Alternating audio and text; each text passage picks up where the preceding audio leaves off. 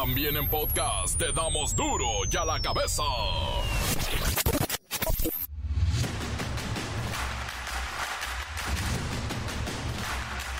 Martes 30 de enero del 2024, yo soy Miguel Ángel Fernández y esto es duro y a la cabeza, sin censura, no como otro. Luis Donaldo Colosio Riojas, actual alcalde de Monterrey, pide al presidente López Obrador indulto para Mario Aburto, asesino confeso de su padre. AMLO lo niega. E incluso la fiscalía responde diciendo que no fue uno, sino dos tiradores. ¡Ay! Esa historia ya la sabemos desde hace mucho, solo la fiscalía no la sabía. Dice la presidencia que el hackeo de 263 periodistas fue hecho desde España a través de una cuenta de un ex trabajador, pero en general no tienen mucha idea de qué pasó. Pero la información de 263 periodistas la tiene todo el mundo y eso los pone en riesgo. Se utilizó una cuenta de usuario que ya no trabaja aquí para extraer ilegalmente estos documentos. ¿Pero eso no es algo imposible? Eh, se identificó que el acceso a la aplicación durante la extracción fue desde direcciones IP registradas en España. ¡Justicia! ¡Exijo justicia! Es decir, que los datos a los cuales se tuvo acceso con esta contraseña de forma ilegal fue desde España. Eso de que fulanita dijo y que ay, ay, ay, que por qué es esto, y que oiga, sigue y que tengas cuidado de esto, ¿por qué hacen esas cosas? Se va a llevar a cabo la investigación. ¿Qué va a entregar la autoridad? Todo lo que tiene disponible, todo lo que sabe. Hipnosis masiva. Todo lo que consta en actuaciones, todo se va a entregar y la investigación nos eh, la idea es que nos pueda arrojar precisamente esta información que se señala, quién fue y con qué motivos. Bueno, la idea es esa. Se pone pesadita la cuesta de enero y se reportan alzas de 200% en alimentos y sigue, sigue la empinada cuesta de subidita. La empresa Neuralink del multimillonario Elon Musk implantó el primer chip neuronal en el cerebro de alguien desconocido. Esta tecnología se llama telepathy y pretende ayudar a personas que han perdido la movilidad en sus extremidades y también poder hacer llamadas de celular sin tener un móvil. Un autobús de la línea norte de Sinaloa se impactó durante la madrugada con un tráiler y ambas unidades se incendiaron dejando un número uno determinado de pérdidas de vida. El autobús hacía su recorrido de Guadalajara a Los Mochis. El percance ocurrió sobre el kilómetro 104 a la altura del municipio de Lota. Y los Bookies hacen historia, anuncian larga temporada permanente en Las Vegas a partir de mayo. Marco Antonio Solís y sus muchachos serán un nuevo atractivo de la ciudad del pecado. Cuidado con los robaautos. Con engaños y triquiñuelas despojan a los clientes o a los vendedores. El reportero del barrio nos tiene una historia de estas. La Bacha y el Cerillo nos informan que hay fútbol de media semanuki. Es el complemento de la jornada 4, pero primero se jugó la 3 y es que esta empieza mañana, pero ayer se acabará, o sea, ¿cómo? Comencemos con la sagrada misión de informarle porque aquí no le explicamos las noticias con manzanas, no, aquí las explicamos con huevos. Llegó el momento de presentarte las noticias como nadie más lo sabe hacer. Los datos que otros ocultan, aquí los exponemos sin rodeos. Agudeza, ironía, sátira y el comentario mordaz. Solo el duro y a la cabeza. ¡Arrancamos!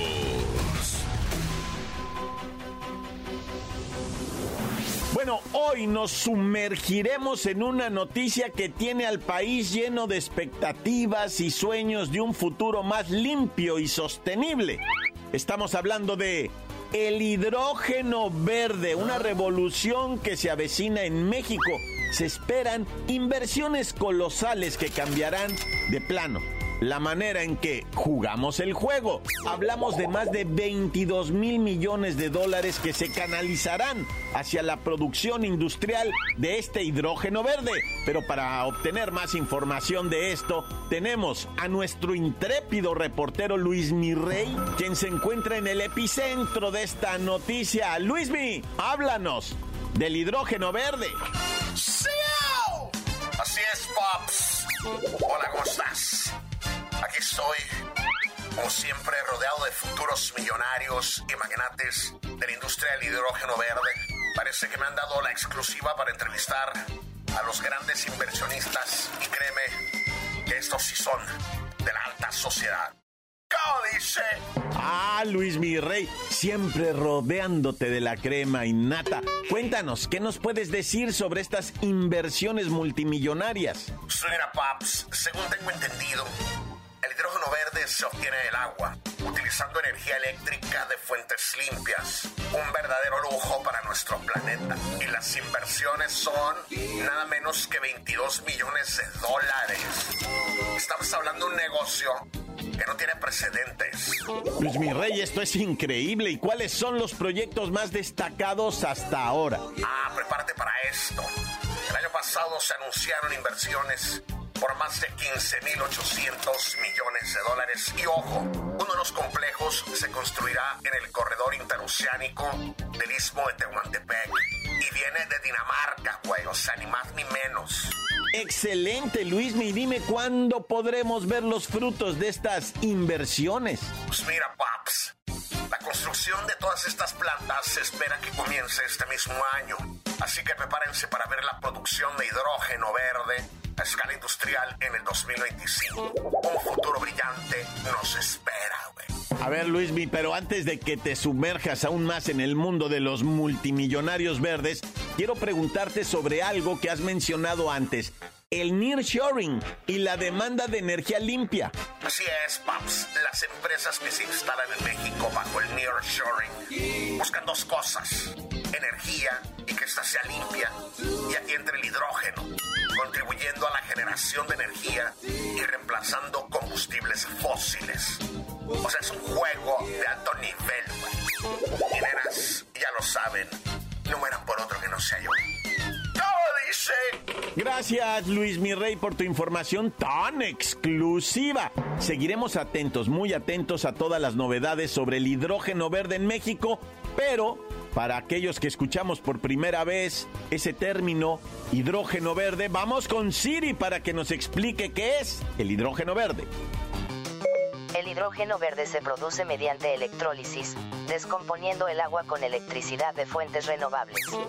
Puede ser usado como combustible o convertirse nuevamente en electricidad, siendo una opción limpia y sostenible. A diferencia de otros combustibles, su combustión solo emite vapor de agua, sin contaminantes. Se espera que su demanda creciente en diversas industrias, como petroquímica, generación eléctrica, hierro, acero, vidrio, cemento y movilidad, tenga un impacto positivo en la economía del país. La nota que te entra. Duro ya la cabeza. Y bueno, estamos hoy muy emocionados de tener aquí a Pepinillo Rigel, un verdadero experto en música grupera, para que nos cuente qué piensa sobre esta noticia de los Bookies realizando una larga temporada en Las Vegas. ¿Cómo estás, Pepinillo? ¿Qué te parece esto? Oh, Mickey, ¿cómo estás? Con los bookies hay que estar, ¿eh, Mickey? ¿Eh, Mickey? Mickey, mi Mickey, mano santo, idolatrado de la vida, etcétera, etcétera, etcétera. Ay, Mickey.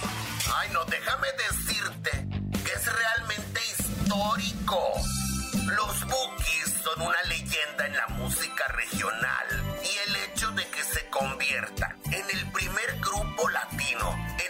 Una temporada o residencia completa en español en Las Vegas es simplemente asombroso. Pepinillo, ¿qué crees que significa esto en general para la música latina, para la música en español? Pues mira, Mickey, en primer lugar, para los Bookies, es la confirmación de su impacto perdurable en la industria musical. Segundo, Esto es resultado de su exitosa gira de reencuentro en 2021 y los convierte en una verdadera leyenda viviente al nivel del rey Elvis Presley o de Frank Sinatra, pero en español. Ay no, Vicky, para mí es un momento emocionante en la música latina. Sí, sí, totalmente de acuerdo. Y por último, Pepinillo, por favor, ¿crees que esta larga temporada de los Bookies en Las Vegas abrirá las puertas para que más artistas latinos realicen proyectos como este en un futuro? Ay, no lo sé, Mickey. Piensen que la idea de este proyecto es que el espectáculo permanente de los Bookies sea un atractivo más en Las Vegas, o sea, se convierta en un motivo más para ir a la ciudad del pecado. Pero pues vamos a ver si la gente paga el precio.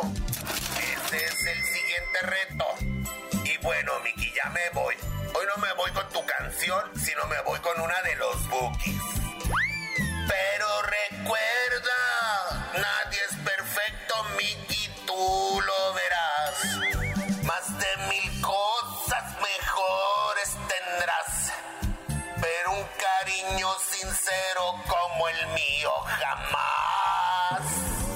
Bien, bien, Pepinillo, gracias por la información y no se olviden de marcar la fecha 3 de mayo, los Bookies en Las Vegas. Va a estar muy bueno. Encuéntranos en Facebook, facebook.com, diagonal duro y a la cabeza oficial. Estás escuchando el podcast de duro y a la cabeza. Síguenos en Twitter, arroba duro y a la cabeza. Cuidado con los robaautos. Con engaños y triquiñuelas despojan a los clientes o a los vendedores. El reportero del barrio nos tiene una historia de estas. Montes, Montes, Alicantes, Pintos. Oye, estás ahorrando para comprarte tu carrito aguas con los mañosos.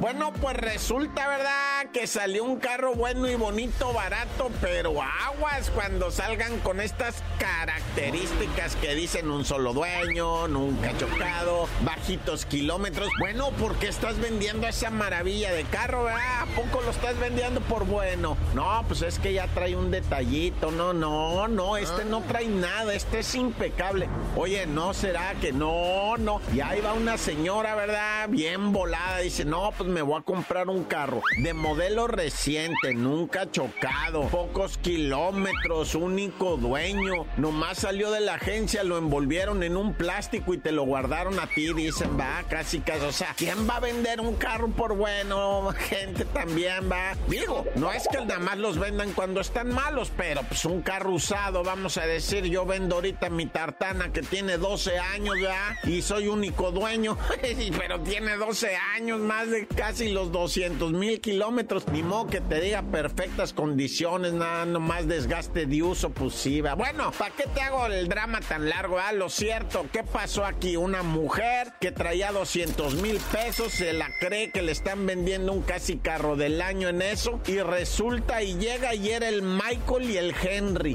dos hondureños, ya ves cómo ya sus nombres son diferentes, ¿verdad? Uno se llamaba el Michael, pero así se escribe como suena, ¿verdad? El Michael y el Henry. Y pues que le dicen a la señora, sí, mire, este es el carro, ¿qué le parece? Nada más que una bronca, nosotros pues no somos de aquí, necesitamos el pago en efectivo. Sí, ahorita y que junta la lana la señora, le dice, pues sí, aquí los traigo, mira, cuatro paquitas de a 50 mil pesos cada una y la que posecha los paqué que se lo roban, güey. Que le roban el dinero y la señora se quedó sin su carro, ¿verdad? Y hay otro caso, ¿verdad? También muy parecido de una mujer que les dijo, no, pues órale, Simón, aquí está, mire el depósito, aquí lo tienen, yo se les hago la transferencia porque no traigo el dinero. Y esa señora fingió la transferencia, ¿verdad? Dijo, no, Simón, aquí está la transferencia. Pero ¿qué te crees que no hubo tal transferencia? La señora no les dio, pero este es el caso de la señora de, de la colonia Casias, ¿verdad? Donde pues la mujer, este, pues no entregó el dinero, pero en el otro caso, sí, el caso es que tú te pongas vivo ya. Fíjate, pues seguimos tristísimos con esto del asesinato de la tía de Rodolfo Pizarro, futbolista nacional, ¿verdad? Que juega en el extranjero, en el equipo de la camiseta amarilla, que no sé cuál es, ¿verdad? Pero bueno, el caso es que este señor Pizarro, es que yo no sé nada de deportes, pero sí, sí ubico al Pizarro, sí, seleccionado a nacional, y está en el extranjero y todo ese rollo, pues le avisaron horriblemente, ¿verdad? Que su madre había sido herida a tiros luego de que falleciera su tía porque asaltaron su casa de la tía, güey. O sea, el Pizarro es, una persona, ¿verdad? El jugador, ¿verdad? Muy tranquilo, muy decente. Pues sí, viene de una familia de dinero, hay que decirlo, pero eso no es ningún pecado, ¿verdad? Ahora sí que como decía Cristina Pacheco en Gloria esté, ahí le tocó vivir, ¿verdad? Y nacer y todo al Pizarro, pero su familia sí es bien colocada ya en lo que viene siendo Tamaulipas, ¿verdad? Entonces su jefita de él, pues la verdad es una señora pues adinerada, su familia, y los asaltaron. De hecho, la mamá venía llegando a la casa donde ya estaban los asaltadores, ¿verdad? Y pues ella escapó y ellos se dieron cuenta y le fueron a echar balazos, pero ya adentro ya habían matado a la señora, la tía de Pizarro, ¿verdad? una tragedia. Dejaron al señor marido de la señora muy malherido, al hombre, ¿verdad? Y pues todo esto como parte de la desgracia que estamos viviendo, la inseguridad.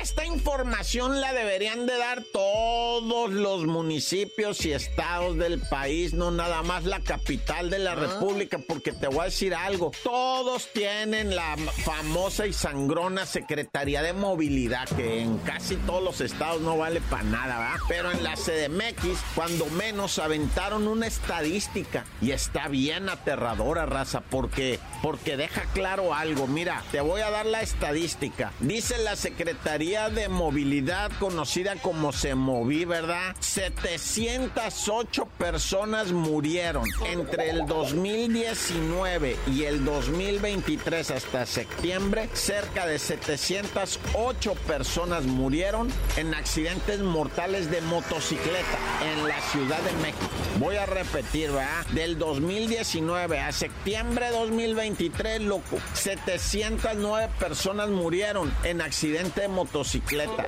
Son muchísimas siempre, va 708. Pero murieron 696 peatones. Que si lo comparas con el motociclista, son 12 víctimas de diferencia. 12 víctimas de diferencia en estos 5 años, va del 2019, 20, 21, 22 y 23. En 5 años, 12 personas de diferencia entre peatones y motociclistas. ¿Qué quiere decir esto? Que podría ser un mito eso de que son más peligrosas las motocicletas de que lo son, lo son. Se mueren 708 personas registradas en 5 años, pero también 696 peatones, o sea, es casi, o sea, la cifra es muy parecida, 12 víctimas de diferencia, o sea, tan peligroso es andar a pie como andar en moto. Y eso es lo que no sabíamos, no lo habíamos ni siquiera llegado a relacionar. Ahora, ahí te otra estadística también de la CEMOVI, de la Secretaría de Movilidad. Mueren más pasajeros que conductores, mueren 256 conductores por 320 pasajeros, 88 ciclistas muertos en 5 años en la Ciudad de México.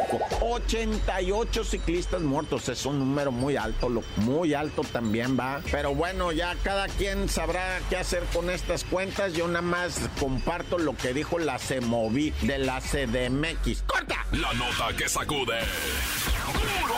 ¡Duro! ¡Duro ya la cabeza!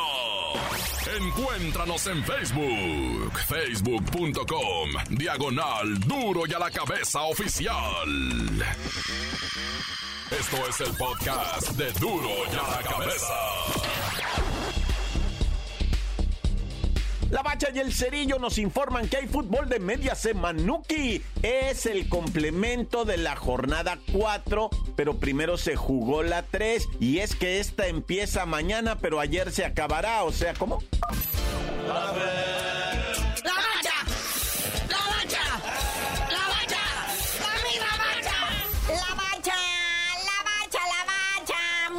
¡Muñequísimo! ¡Rípate, machín con estos deportes de lo que viene siendo una jornadita. Pues lo que viene siendo ya se había adelantado semana pasada, pero hoy a mitad de semana se concluye chido. Ahí está el Estadio Azul, el estadio de la ciudad de los deportes.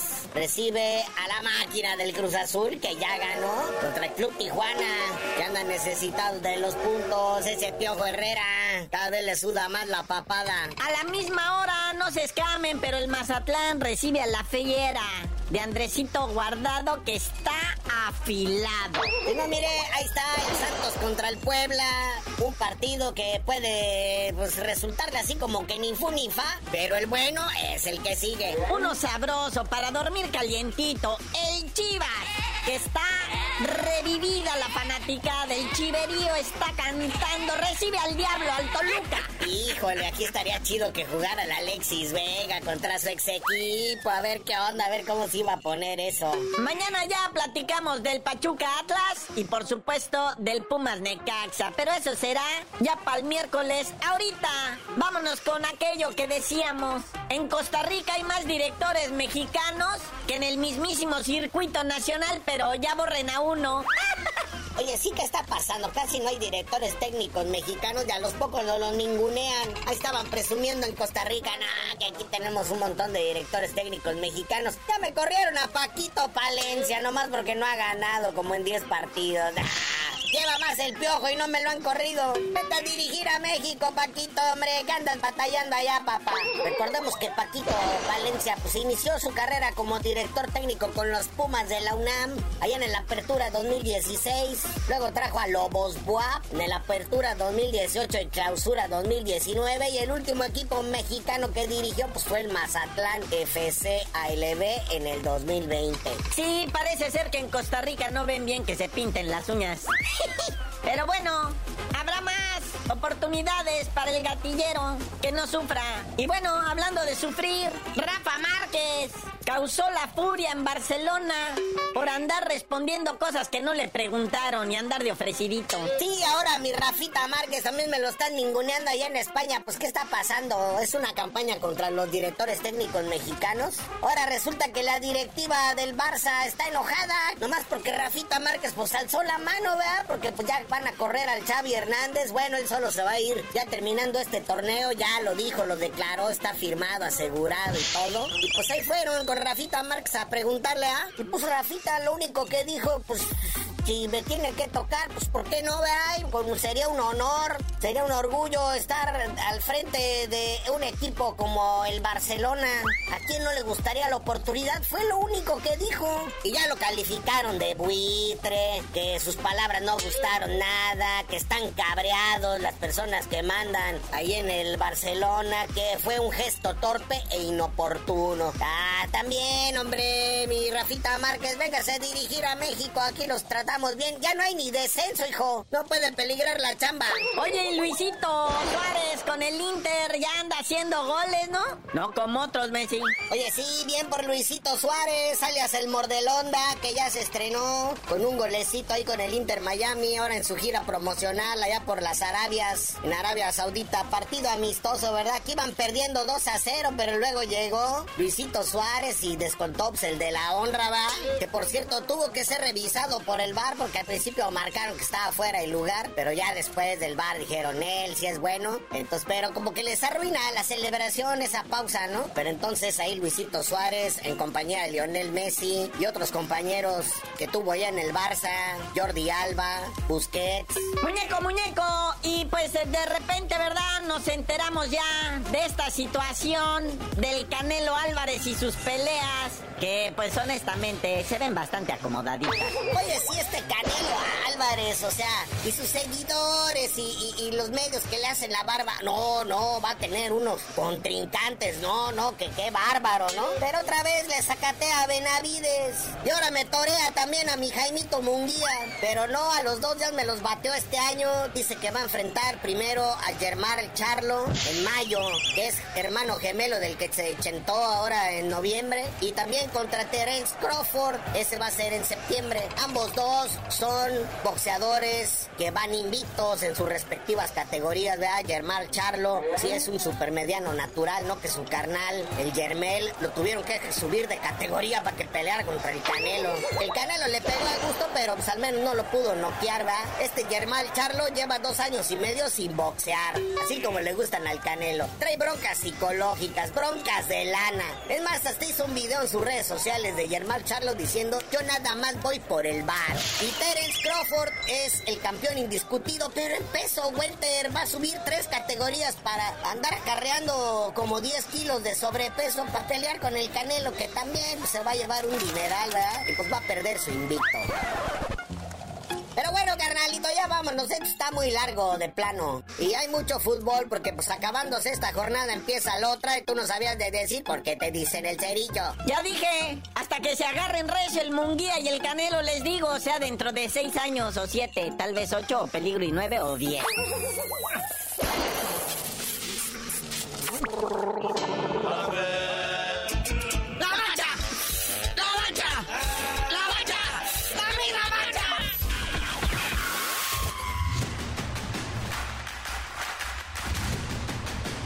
Por ahora hemos terminado, no me queda más que recordarles que en duro y a la cabeza.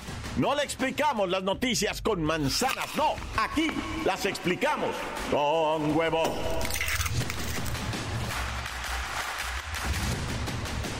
Por hoy el tiempo se nos ha terminado.